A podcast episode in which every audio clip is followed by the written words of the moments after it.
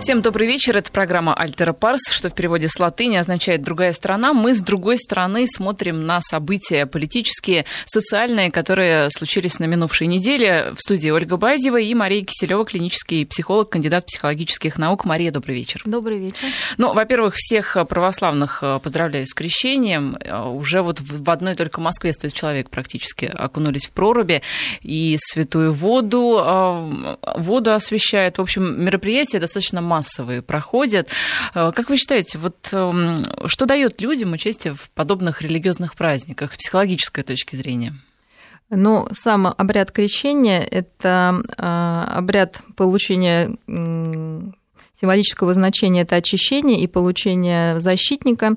И, конечно, наверное, для каждого человека очень важно чувствовать себя достойным хорошего и иметь некого защитника, который всегда поможет в сложной ситуации.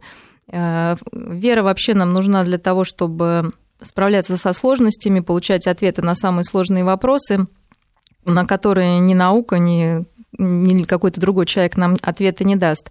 И, э, конечно, вера, человек без веры вообще жить не может. Э, то есть вопрос, скорее, то, ну, что он выбирает, во что верить. И через обряд крещения э, люди приближаются к своей вере через такие постоянные ритуалы, повторяющиеся из года в год, они обретают стабильность, некую структуру мира, и это очень важно для человеческой психики. Особенно в периоды не такие нестабильные, но наш мир в последнее время вообще нестабилен не только в нашей стране, но а, вообще, наверное, в других странах также. И зная, что, несмотря на разные события, происходящие, мы 19 января имеем такой праздник крещения, и мы можем совершить такой обряд.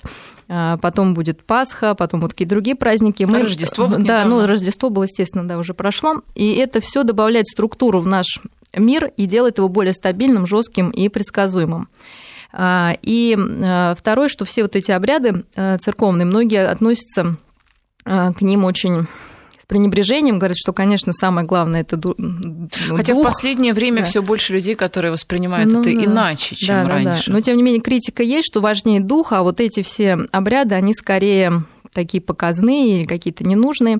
На самом деле это не совсем так, потому что, во-первых, это действительно некое действие, которое человек совершает, а не просто внутреннее какое-то э, состояние. И второе, через физическое часто мы выражаем свое душевное состояние, э, потому что дух, психика не имеет ну, телесности, скажем так, субстрата некого, который мы можем показать, пощупать, а наше тело, оно просто есть, и мы можем своим телом и через тело выразить а, некоторые душевные состояния. И поэтому сейчас, конечно, а, окунуться в прорубь в такой мороз – это и сила духа, и сила тела.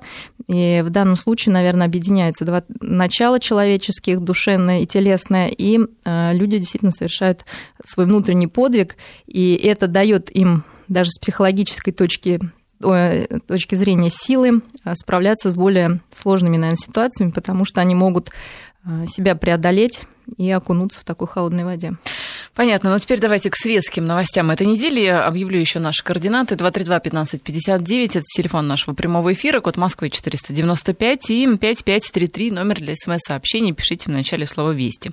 Владимир Путин на этой неделе встретился с разработчиками единого учебника истории, дал им несколько рекомендаций. Они, в свою очередь, показали президенту, что сделали, и сообщили о том, что работа фактически вышла на финишную прямую. Работа ведется уже давно, привлечены много экспертов, обсуждается, как лучше преподавать преподавать э, историю, что лучше подавать и каким образом. В связи с этим, э, вот, кстати, опросы, да, последнего, э, последние опросы говорят о том, что 85% россиян гордятся историей, и разработчики этого учебника, они в процессе работы сделали вывод, что история интересует вообще население. То есть большая часть населения действительно интересуется вот этим не как школьным да, предметом, а как там некой наукой, например, вот наука история. О чем это говорит, что население интересуется историей? Всегда ли так у нас было? Я не знаю, было ли так всегда, но, наверное, это очень хороший признак, потому что, значит, мы стали интересоваться собой, мы стали интересоваться тем, что мы себя представляем. Без истории человек просто какая-то частичка в космосе, из никуда прибывшая к нам и никуда летящая. История дает человеку ощущение того, что он находится в неком продолжении. После него, до него было прошлое, после него будет будущее. То есть это дает некоторое бессмертие каждому человеку, не обязательно какому-то лидеру или известному э, деятелю. И э, то, что люди стали интересоваться историей, можно сказать, что они действительно стали интересоваться собой, потому что в истории мы обнаружим разные характеры, разные поступки, даем им некоторые оценки, оценки, исходя из своих ценностей, исходя из своих интересов, исходя из своих смыслов. И, конечно, там много сложных вопросов, касающихся более далеких от нас эпох, и тут мы, наверное, доверимся. Да и близких тоже. Да, эпох. ну вот но я хочу сказать сначала про долгих, потому что там скорее мы больше доверяем э, историкам, которые уже делают некоторые интерпретации, за нас пережевывают вот эту историческую пищу и дают, дают нам сухой остаток, исходя из ценностей, наверное, сегодняшнего дня все равно, потому что мы всегда можем анализировать только своим умом в настоящий момент. Нам сложно все равно представить, что там было в то время на самом деле.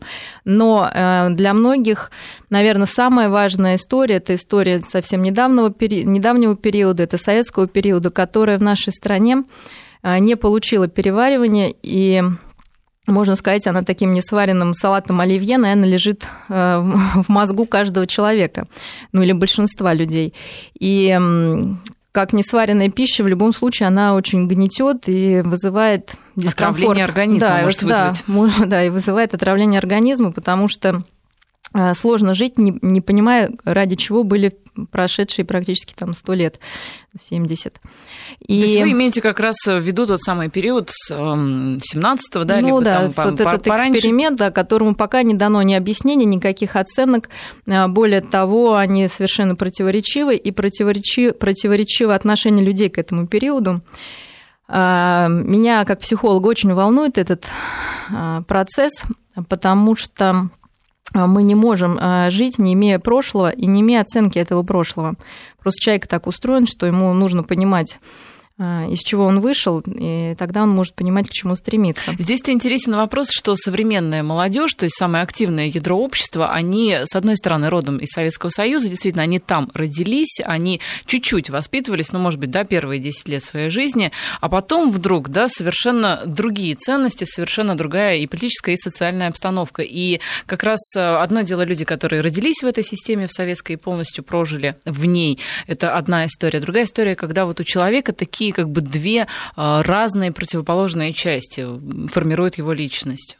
Это очень сложно, конечно, но нам нужно понимать, что даже если наши дети и внуки а, рождены уже не там, то мы все несем э, отпечаток того периода. То есть в генетической памяти где-то? Конечно. То есть э, в том-то все и дело, что из поколения в поколение передаются некоторые бессознательные чаще э, какие-то паттерны, которые без анализа просто будут воспроизводиться без нашего желания, без, нашего, без нашей воли. И поэтому очень важно эту историю переварить. Так, может быть, психологов сейчас... тогда привлечь к работе? А, я думаю, что психологи могут просто поддержать эту инициативу, сказав тем, что э, прошлое нужно прорабатывать. Есть опыт такой проработки травм прошлого в Германии, и психологи проводят такие конференции обмена опытом, э, где э, рассказывается о том, как можно этот опыт травматично переработать. А обычно он прорабатывается тем, что для начала о нем говорят. Говорят, не стесняюсь, говорят с разных ракурсов, говорят везде и обсуждают это.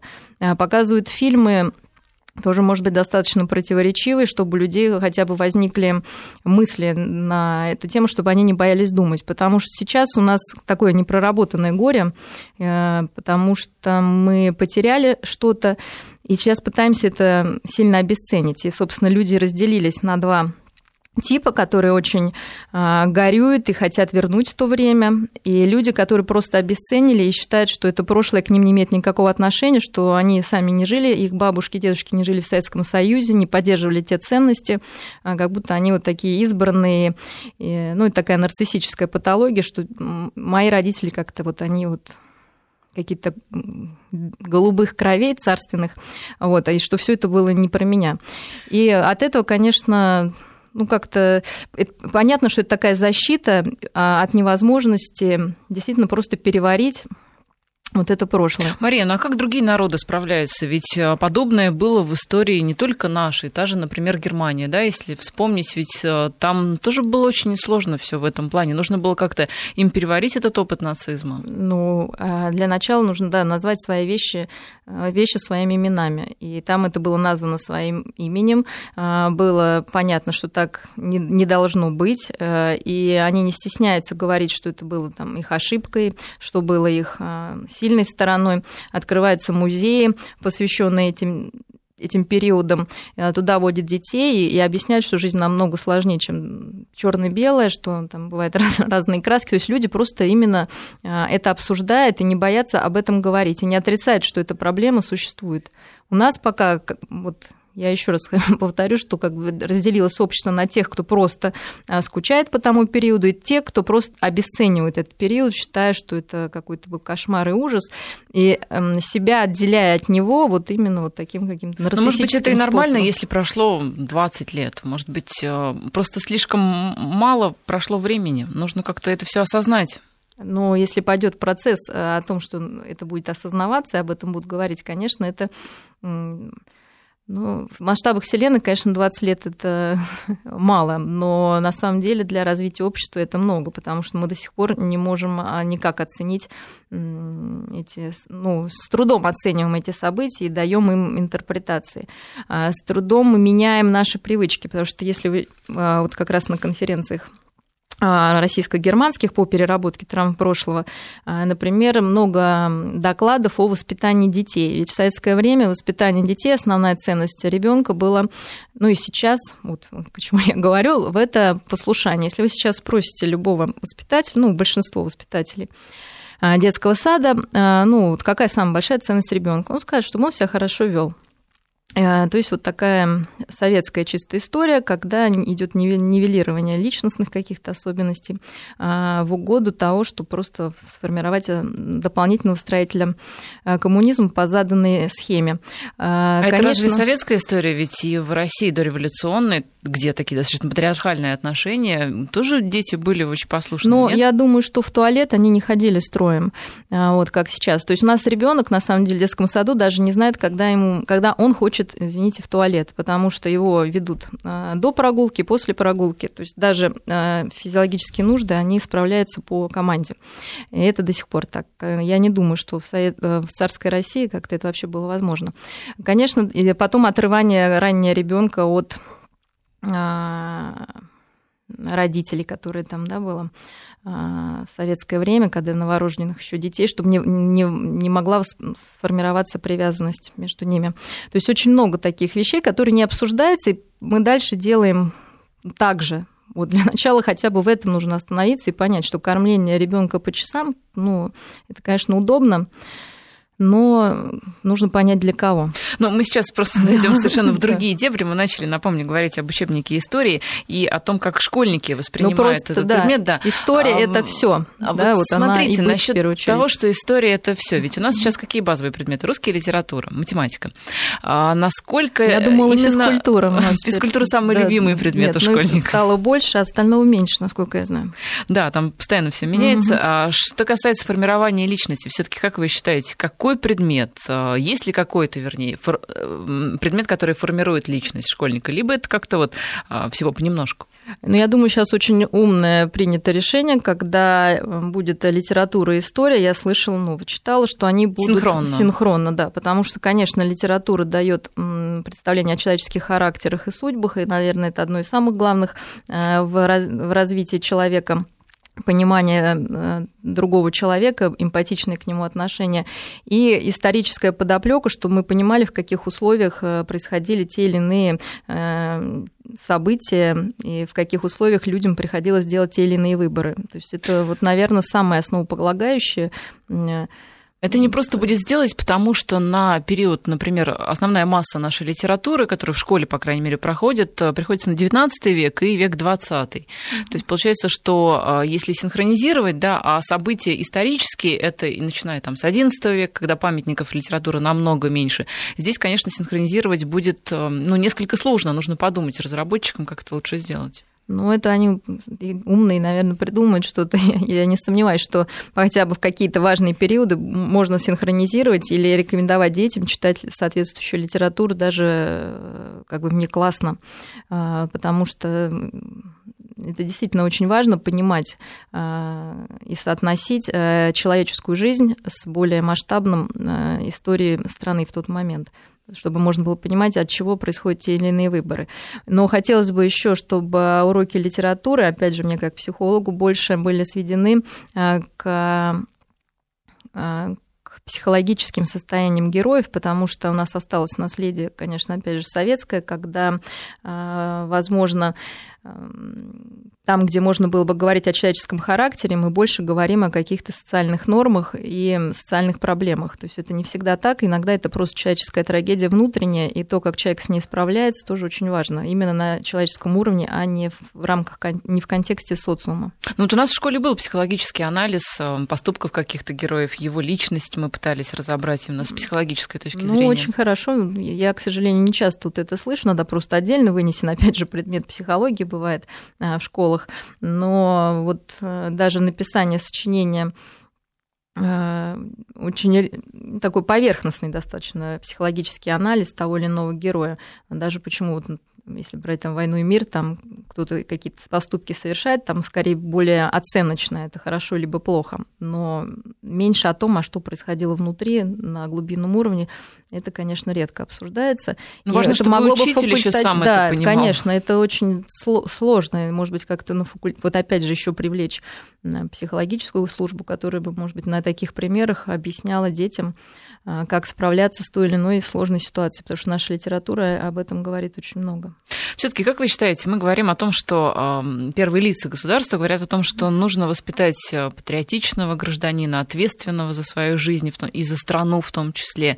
И вот эта история либо литература, как, какой предмет воспитывает гражданина, действительно гражданина своей страны? Я думаю, личный пример. А, предмет никогда никого не воспитывает в полной мере, а, и все правила, все наши рассуждения ничего не будут значить, если нет а, наглядного примера поступков других людей, которые живут сейчас в наше время. То есть я думаю, что самое стимулирующее к развитию патриотизма и ответственности и любви к родине это только поступки ныне живущих людей. И очень важно, наверное, еще в школе рассказывать об этих людях, э, гордиться ими и тогда это будет более наглядно и более э, детям понятно, как это происходит в наше время. Потому То есть можно это... долго учебники переписывать, да. но важно, чтобы сам преподаватель Конечно. истории был действительно И сам преподаватель, и, пригла... и рассказы в школе, чтобы вот эти ну, наши люди, спортсмены сейчас, вот, например, или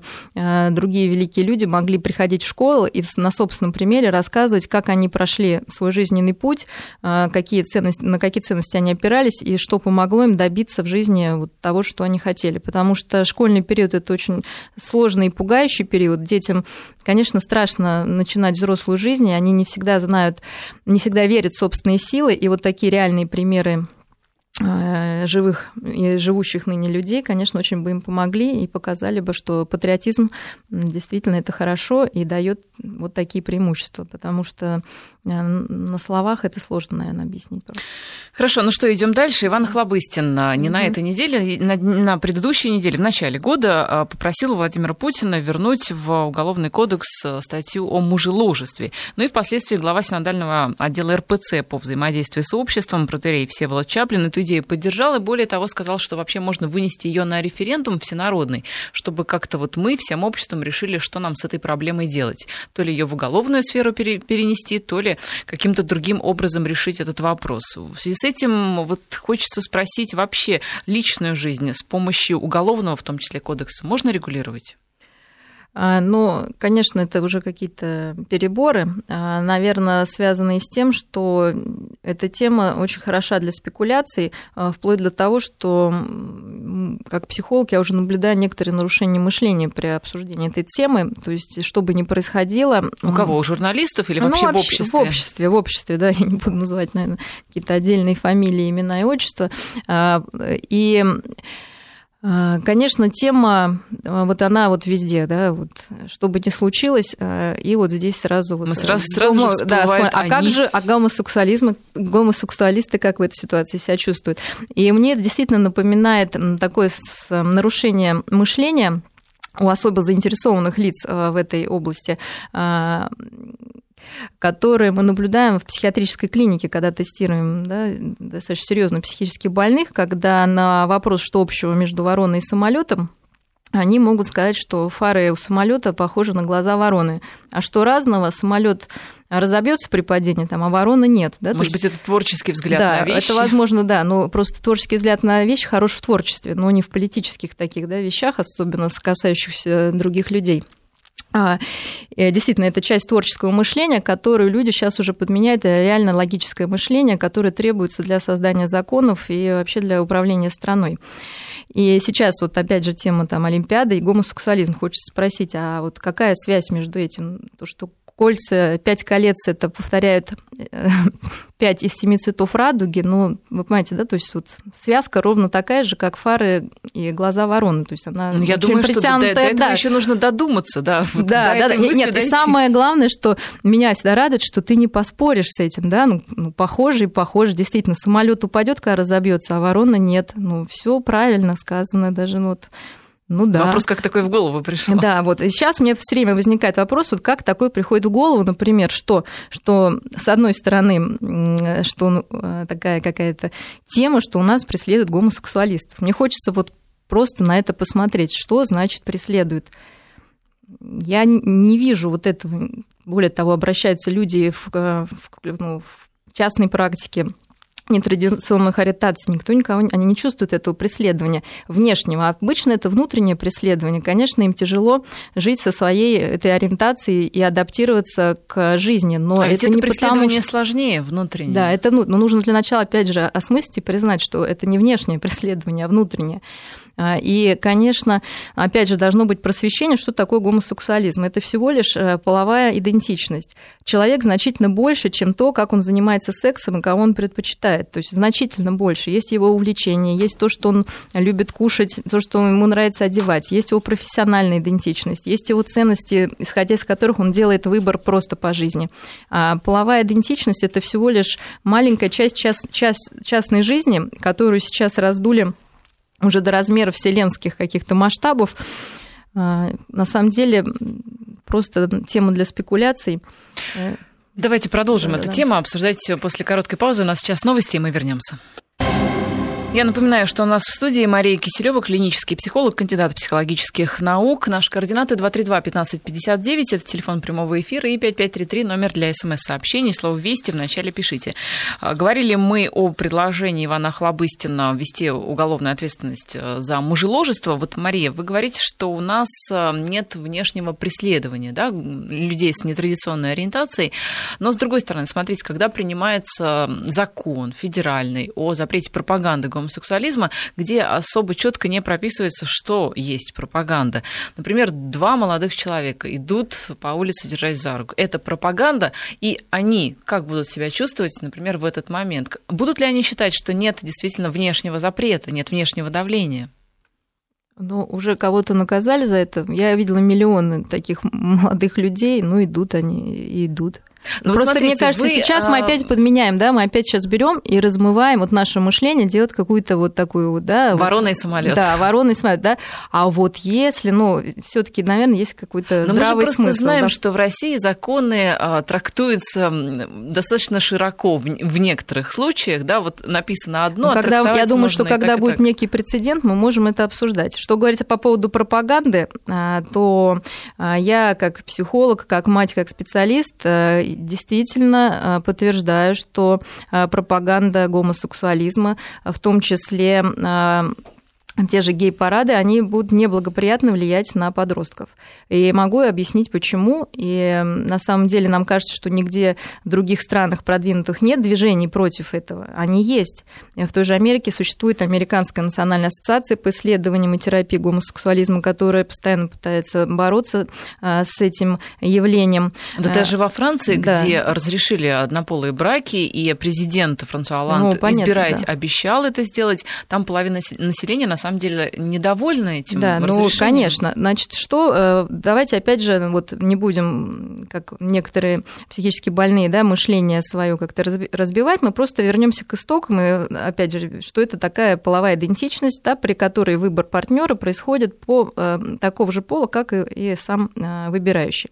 Значит, сама Американская ассоциация психиатрии, которая как говорят американские же психологи под политическим давлением исключила это из списка болезней, действительно, наверное, это не болезнь, а некая особенность, говорит, что эта ориентация не определяется одним фактором, то есть влияет три фактора – генетический, гормональный и фактор среды.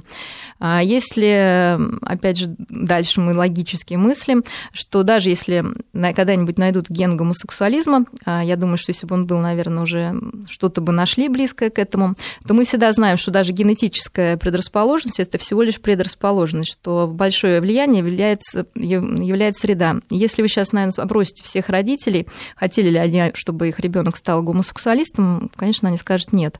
То есть никто такого не желает своим детям. Мы очень сочувственно относимся к тем, кто оказался в этой ситуации. Мы подчеркиваем, что это не болезнь, что преследование уголовное – это чрезмерная мера.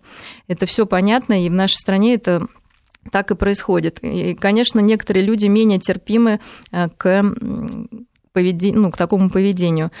Ну, все люди разные, наверное, для кого-то тоже сложно признать, что бывают другие люди, но это совершенно другая, ну, тоже проблема особая. То есть вы все-таки угу. считаете, что это не болезнь, это не наследственный, а фактор а, пропаганды, фактор среды, Нет, он я, э, сильный? Я, значит, это не только я считаю, это считают все психиатры да психотерапевты мира. Считают. Нет, все Нет? не считают по-разному. Есть э, люди в обыденном да, смысле считают по-разному. Специалисты считают, что это сочетание трех факторов. А какой-то из них доминирует? Нет ни один из факторов пока не доказано, что он доминирует. В некоторых э, случаях гомосексуализма, в женском гомосексуализме есть некая такая статистическая Величина доказана, опять же, как, на фоне, ну, как один из факторов, это при приеме некоторых препаратов во время беременности э, влияние идет на мозг, на гормональную систему девочки, которая потом вот ее делает более мускулинной. Вот это единственное, что такое прямо доказано. Ищут они, им же очень бы хотелось да, доказать, что это не их выбор. И действительно, для многих это не их выбор, потому что а, из, из эм, ну, величина гомосексуализма, гомосексуалистов до какого-то времени была достаточно постоянная, а сейчас она растет. То есть по каким-то причинам. Процент вот, в обществе, да? Процент в обществе, да. Угу. То есть раньше это был 1%, сейчас уже 2%. Да? Но растет огромный процент бисексуальных а, людей, которые, конечно, попадают в зону риска какую физического здоровья, потому что, естественно, гомосексуалисты это огромная группа риска по СПИДу там, и по всем другим э, болезням, передающим половым путем. То есть э, у проблемы много сторон, кроме психологической, есть еще и какие-то проблемы болезней. Значит, а что такое подросток? Да, мы сейчас вернемся, почему пропаганда. Пропаганде, да. Да, вот... к пропаганде. Угу. Значит, подросток, особенно в наше время, это такой ну, очень просвещенный, в кавычках. Благодаря интернету, Да, да, да, человечек такой, а, который из-за того, что мы уже говорили, да, лобные доли, которые могут анализировать реально последствия, а, смотреть на ситуацию со стороны развиваются там к 20-25 годам. У мальчиков попозже. Ну, да, то и к 30. То, конечно, оценить а, то, что происходит, он не может. У него просто есть э, какая-то информация, какие-то яркие обертки. Идут ребята по улице в перьях, э, там, да, непонятно в чем, э, весело, танцы. Наверное, какого-то ребенка это может привлечь, потому что это что-то очень яркое, ну, как то ребенка маленького привлечет игрушка. Э, а дальше идет уже там действительно такая вот обработка, что ты, наверное, не такой, как все. То есть это описана история не нами, не нашими даже, да, специалистами, а американскими, как это все делается, что ходит по школам. Даже есть школы, в которых детям предлагают переодеваться там в другую одежду, попробовать себя в другом поле. Просто вопрос, э, зачем это все делать? Дети и так э, вполне могут определиться э, в своей половой идентичности, просто опираясь на взрослых с нормальной идентичностью. То есть они видят там мужчин, которые более занимаются мужской работой, женщин, которые более женственные. И вот как-то это естественно формируется, и не нужно в это вмешиваться. А, поэтому эта пропаганда совершенно правильно запрещена. И дети все равно найдут, они все равно все знают, мы их не ограждаем от какой-то там, не знаю, от иллюзий, не, не строим их иллюзорный мир, что вот все так очень просто. А как вы считаете, у нас все-таки есть вот та самая а, сильная пропаганда? Потому что когда мы со слушателями обсуждаем этот вопрос, то многие говорят о том, что да, пропаганда, она везде, гомосексуализм, ее много, а когда просишь какой-то конкретный пример, да, вот где в последний раз вам это навязывали, как-то затрудняются с ответом. Как считаете, есть у нас эта самая пропаганда? Ну, она, может быть, такая достаточно косвенная. Я хотела... То есть очень интересно, что вот это маленькое количество людей, я сказала, что это 1-2%, а, занимает вот так вот много времени у всех, у президента, вот на радиопрограмме. Ну, как-то вот не кажется ли это вот тоже странным? Знаете, такой тоже вопрос для психбольных задать. А вам не кажется как-то странным, что вот такая вот маленькая группа людей, которых на самом деле никто не притесняет, вот в прямом смысле, не сажает, не бьет, пальцем не показывает уже давно никто, вот занимает так много времени? То есть какая-то вот тоже. Но это скорее история, интересует да? не сама группа людей, а, а отношение к этой группе как индикатор некоего состояния ну, общества. Ну, мне кажется, да, это вот как-то как придуманное, да, она придуманное, там, да, продвинутая якобы Европа, которая все это разрешила, и дремучая Россия, которая вот до сих пор там находится. Но здесь мы подходим к культурной норме. Даже в Соединенных Штатах это неоднородное отношение неоднородное отношение к гомосексуализму, и как-то все вот молчат. Просто это ну, из политической точки зрения, я не политик, да, но это какой-то такой крючок, на который очень легко э, поймать. И интересно, что, например, есть еще большая группа людей, которые требуют защиты, например, полные люди, и на них на самом деле больше показывают пальцем, они вызывают большего такого негатива. И Эти больше страданий страд... Да, и больше страданий. Но почему-то никто не спрашивает, а, например, у президента, я не слышала, может быть, и было, может быть, я пропустила, а вот на Олимпиаде вот у вас будут места для полных? Им же вот так сложно сидеть на таком а вот узком проблема, Это проблема даже огромная. Даже и в самолетах. И все, ну вот, вот это какое-то несоответствие, да, оно э, наводит на мысль, что это просто раздутая тема, не имеющая под собой реальных оснований. У нас есть звонок, телефон телефонной 232-1559. Это телефон нашего прямого эфира. У нас Валентин на э, линии. Валентин, здравствуйте. Здравствуйте. Здравствуйте. Да, слушаем. У меня вот такой вопрос. Вот я вот э, гуляю часто в парке с детьми и видел картину, как вот три-четыре молодые пары, э, ну, скажем, голубые, обнимаются, то есть тискают друг друга там и все такое. И меня дети, конечно, спрашивают, что это такое а я не знаю, что им ответить. Да, а понятно. Сколько, а сколько детям лет? Одному 8, второму 3. Угу. Да, ну, спасибо, Валентин. Интересный вопрос. Как детям объяснять? Но детям, конечно, детей не, не надо обманывать, но нужно сказать, что вот бывает такая история. Ну, для трех лет, конечно, это слишком сложно. Вот, я, честно говоря, даже бы не, не, не набралась каких-то бы слов, наверное, сейчас вам что сказать. Для 8... Ну, то есть, в принципе, детям, конечно, объяснять, что есть мужчины и женщины, обычно они любят э, друг друга, у них там рождаются дети, они создают семью и так далее.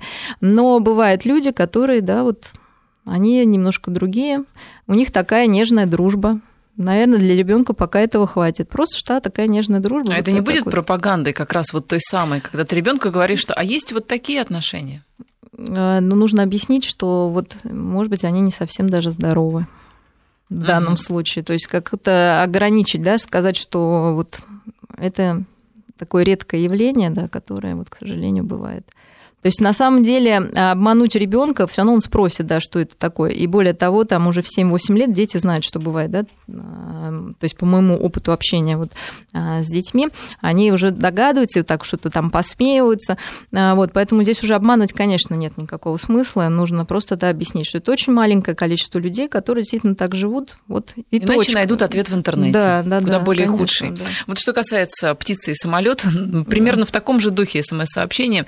Например, Кавказа и грузины целуются при встрече. Это пропаганда. Я сам с Кавказа, но не понимаю этого. Ну, в общем, да, о том же совершенно речь. А, ну, конечно, значит, смотрите, вообще, как бы в каждой традиции своя, значит, к мужскому гомосексуализму вообще более агрессивное отношение, потому что это более, кажется, неестественным. И меньше способов эту такую вот а, латентную гомосексуальность, которая есть у всех, а, проявить. Она есть у всех? Да, да, да. То есть все люди, конечно, по своей сути, они бисексуальны, да, в начальном своем а этапе зачем это развития. природой заложено? А, ну, потому что ребенок вообще рождается как пустой компьютер, скажем, который потом заполняется программой. Дальше, если развитие идет нормально, то происходит вот такая а, выбор объекта любви, он противоположного пола. И на самом деле у мальчиков это достаточно простой процесс, потому что у него мама всегда была первым а, объектом любви, а папа вторичен. Да? А у девочек более сложно, потому что ей в какой-то момент нужно маму поменять на папу. Вот. Но, тем не, но тем не менее мужской гомосексуализм более такой распространенный, вызывающий агрессию. И это связано с тем, именно, что девушки больше себе позволяют каких-то вот обниманий, целований девушки при встрече, такие, да, да друг с другом, нежные. да, да, да. А вот для мужчин это более закрытая тема. Если мужчины, как друзья, там целуются или ходят в баню, то это очень хорошо. Таким образом они компенсируют да. вот свои проблемы. Сейчас новости и продолжим. 19.47 в Москве. Я напоминаю, что у нас в студии Мария Киселева, клинический психолог, кандидат психологических наук. Тему э, гомосексуализма мы, наверное, уже закроем. Просто есть другие интересные темы, которые хотелось бы тоже успеть обсудить. Вот, например, вопрос о пенсионном возрасте. Очень долго, конечно же, он муссируется и экспертами, и э, в правительстве, и у нас пенсионная реформа активно идет. Но на этой неделе вот на Гайдаровском форуме было э, в том числе предложение министра финансов Силанова, Антона Силанова о том, что что вопрос э, повышения пенсионного возраста нужно как-то ставить, он еще не закрыт. Правда, потом э, вице-премьер Ольга Голодец сказала, что, в общем-то, закрыто и повышения не будет, но в связи с этим вот интересная тема а, такова. Ведь женщина в 55, которая сейчас да, уходит на пенсию, это не то же самое, что, например, женщина в 55 в начале 20 века, когда в 55, в общем-то, жизнь заканчивалась, э, куча там детей, да и, в общем, да, вот что делать в 55? Это сейчас куча возможностей. У мужчин, наверное, та та же история, может быть, может быть другая. Как вы считаете? А, ну, действительно, сейчас э, люди дольше остаются активными, и, собственно, наверное, вся медицина, все европейские, многие европейские какие-то технологии, инновации, они связаны с тем, чтобы продлить эту молодость, продлить активный период э, жизни. И э, если, опять же, посмотреть на Запад, здесь, может быть, это как раз очень хороший пример, там это возраст э, творческой активности, творческого рассвета, но уж никак не старости, никак никакой пенсии. У нас Э, в стране, я думаю, что действительно вопрос о повышении этого пенсионного возраста пока рановат, э, в связи с чем, что э, действительно есть большой уже пласт мужчин и женщин этого возраста, которые э, заботятся о своем здоровье, которые э, хотят вести активный образ жизни. Но, наверное, ровно столько же людей, которые живут еще тем 20 э, веком, и не только на биологическом своем уровне, но и на психологическом. И для них было бы несправедливо вот так резко сейчас что-то менять. Но если говорить об изменениях, то для мужчин и для женщин этот возраст протекает по-разному. То есть для женщины это в любом случае угасание ее э, некой женской функции, и на биологическом э, плане. И это больше рассвет, возможно, именно ее профессиональной, профессионального роста, профессиональ... она уже профессионал, она уверена в себе и может посвятить себя именно какой-то творческой профессиональной Вопрос деятельности. в том, что когда ближе к 55, то обычно на работу устроиться очень сложно. Но если уже человека, да, работал и хороший специалист, я думаю, что здесь и может передать какой-то опыт. Но здесь, опять же, нужно нам подстраиваться под это. То есть это тоже стереотипное, да, еще из старых времен. И здесь нужно всем а, переосмыслить и самим а, людям, что возраст 55 – это далеко не старость, и можно еще жить активной жизнью. И, соответственно, работодателям, что эти люди могут быть очень полезны. Для мужчины же, наверное, это еще более интересный период, потому что они многое себе уже доказали, чувствуют себя уверенно, и теперь, смотря на свою жизнь назад, понимают, что можно было бы а, прожить ее как-то по-другому. И лучше. Это, да, лучше. И а, для мужчин это больший шанс я не говорю, не оцениваю, хорошо это или плохо, попробовать прожить э, еще одну жизнь. И статистика показывает, что многие активные мужчины, э, к сожалению, для вторых женщин, половинок. да, для вторых половинок разводятся и, и начинают жизнь заново, э, заводят новых детей, и таким образом происходит борьба со старостью, борьба со смертью, такая стимуляция себя к новой активной жизни. То есть правильно говорят, что седина в бороду без ребро, да? Да, да это абсолютно четко, потому что именно, это именно тот способ, которым а, мужчины борются с а, страхом приближения жизненного конца. А и... почему женщины так не борются? Ну, я думаю, что просто они бы, конечно, поборолись, и многие это делают. А вот. Немногие, точнее немногие делают, но у кого это получается, они это делают. Но Потому это что не возраст для да, женщины более да, критичен, более критичен, конечно, он более критичен, но те, кто в хорошей форме, это более мудрые, естественно, женщины, чем молоденькие, и если они держат себя в форме, наверное, они тоже могут попробовать э, начать жизнь заново, но с более, наверное, э, спутниками своего возраста, да, в то время как мужчины могут себе позволить более молодого партнер, молодую партнершу. Вот. И э, я думаю, что э, сейчас, если мы хотим повысить э, пенсионный возраст через какое-то время, очень важно прививать у людей элементарную заботу о своем здоровье, потому что то, что мы видим, люди не умеют заботиться о своем здоровье, не ценят его, хотя, естественно, если вы посмотрите, какие желания и пожелания люди делать в Новый год, это, конечно, здоровье.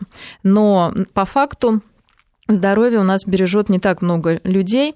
И это касается как мужчин, так и женщин. И поэтому, конечно, смертность у нас ну, так высока в достаточно раннем возрасте.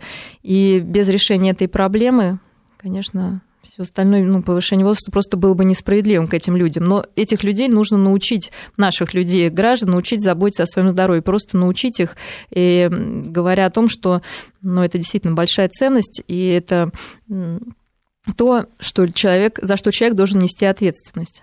Ну вот в 55, uh либо в 60, если человек все-таки решает выйти на пенсию, то есть какие-то, например, советы психолога. Ну, не хочет он работать, он хочет Конечно, да, чем-то там, а, чтобы все равно чувствовать себя, во-первых, а, бодрым, нужным. Чем можно заняться таким интересным? Ну, я думаю, что это то Если, время... конечно же, позволяют э, средства либо пенсия. Ну, да. Но очень интересно, что э, многие молодые люди в 20 лет, они как-то очень мечтают о пенсии. Э, вот, и многие даже говорят, что я бы лучше сейчас был на пенсии, потому что в 20 лет, в 30, ну, до 20 очень много желаний, которые вот ты хочешь осуществить. А, а вот некогда. эта нудная работа, да, она, к сожалению, не дает это делать. И я думаю, что можно вспомнить об этих желаниях, которые были очень-очень давно, и просто наслаждаться жизнью, заслуженным отдыхом. Э, я думаю, сейчас э, мир предоставляет столько возможностей для э, исследования, для познания, что остаться, как сказать, чтобы было скучно, это нужно еще постараться. Другой вопрос, что люди, опять же, у нас нет вот какого-то многих, они, люди не умеют даже формулировать свои желания, не умеют даже мечтать, что ли.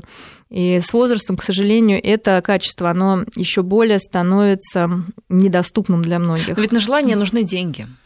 Ну, желания могут простые. Вот наша прекрасная природа, там, выставки, которые сейчас для пенсионеров. То есть очень много чего можно делать. И э, всегда все сваливать на деньги и возможности это не совсем правильно, потому что мудрые взрослые люди могут очень много дать более незрелым. Можно пойти помогать где-то и чувствовать свою полезность. Э, кто-то может, в, многие, я знаю, идут в храм работать, кто-то может пойти в детский дом помогать просто вот настолько, насколько ты хочешь, да, именно по своему желанию, не за зарплату, не за что-то, а просто отдать, э, если у вас какой-то есть нераз... ну, радиослушатель какой-то неизрасходованное тепло и потребность отдавать и быть нужным, то вы можете пойти в детский дом и в хоспис, и у нас очень много людей нуждается именно вот в этом тепле, поддержке, и вы не останетесь одинок, и вы найдете себе там прекрасную компанию, где можно, с кем можно будет Себя разделить. реализовать да, в том числе. Да, да, да. Возвращаясь к разговору о том, что мужчина в 50-60 э, иногда склонен резко менять свою жизнь, но резко, не резко. Вот, например, президент Франции Франсуа Оланд, ему, кстати, 59 лет, он 54 -го года рождения, угу. вот такой разразился там у них скандал, что а, вроде бы гражданская жена, но вроде бы есть еще и некое а, увлечение, любовница, и аж до такой степени, что гражданская жена оказалась оказалась в больнице. И что примечательно, что Алант ведь э, в основном как раз и жил гражданским браком всегда. То есть вот такой типаж мужчин, с одной стороны, высокопоставленный, вроде бы как нужен семейный статус, а с другой стороны, не хочет связывать себя обязательствами. Ведь такой действительно типаж мужчин есть. От чего это происходит? Ну, во-первых, каждый выбирает то, что он хочет. Мы здесь не можем четко сказать, по каким причинам. Но если вот этот конкретный человек это делает. Но если говорить о какой-то закономерности, конечно, а, вступление в брак это сразу такое э, невозможно сделание других выборов, то есть ты себя сразу ограничиваешь в чем-то, и не каждый человек э, комфортно себя чувствует в таких условиях. Но, видите, оказалось, что проблема-то совсем не в печати, в паспорте, да, а в том, что может кто-то нравится еще. И... А может быть, если бы была печать, то все было бы по-другому. Останавливала ну, бы она, нет? Ну, не думаю, что печать в паспорте может кого-то остановить, точно нет. Останавливают внутренние барьеры, если их нет, то никакая печать не поможет. Но проблема измены, она, наверное, характерно не только для президентов, а вообще для обыденной жизни. И вы вокруг видите много примеров, поэтому Отношение к измене соотносится, конечно, с какой-то культурной, социальной нормой, существующей в каждой стране. И для Франции, наверное, это добавляет некоторого шарма и показывает, какой он э, такой незаурядный мужчина, всем ну, нужный. Что он еще ого-го. Да, что он еще ого-го. А, ну, для чего люди изменяют? Конечно, есть какая-то неудовлетворенность, может быть, отношениями, которые существуют в семье, но на самом деле это не всегда так. На самом деле это внутреннее, то есть не, не всегда партнер виноват, что ему изменили. Чаще всего все-таки, опять же, это внутренняя потребность человека. Натура мужская такая. Да, ну и женская бывает. А, внутренняя потребность человека доказывать себе, э, что вот он еще там нужен, э, и тем более вы бы такой красивая молодая актриса и вот вот опять же молодая, да, да, да, да. Ну она, кстати, не совсем молодая, что то, так, да, интересно, потому что раньше 41 тоже было бы уже как-то совсем не молодая. Вот да, вот, а, а вот это тоже интересно. Да, да, да, то есть не 20-летняя девочка, а все-таки зрелая женщина, которая завязала некие отношения. Но бывает иногда, что и любовь кто же знает, может быть, вот часто же первые все вот эти отношения, они такие достаточно спонтанные, человек еще не понимает, с кем ему строить жизнь. Но, правда, это не тот, наверное, да, случай, но тем не менее. А вот уже с возрастом у человека формируется четкое представление о своем будущем партнере, и, наверное, выбор более осознанный. И именно поэтому часто вот браки распадаются тоже вот в конце как-то уже, когда, казалось бы, жизнь прожита. Да, спасибо, Мария. Я напоминаю, что сегодня у нас в студии была Мария Киселева, клинический психолог, кандидат психологических наук. Мы обсуждали политические и общественные события с психологической точки зрения.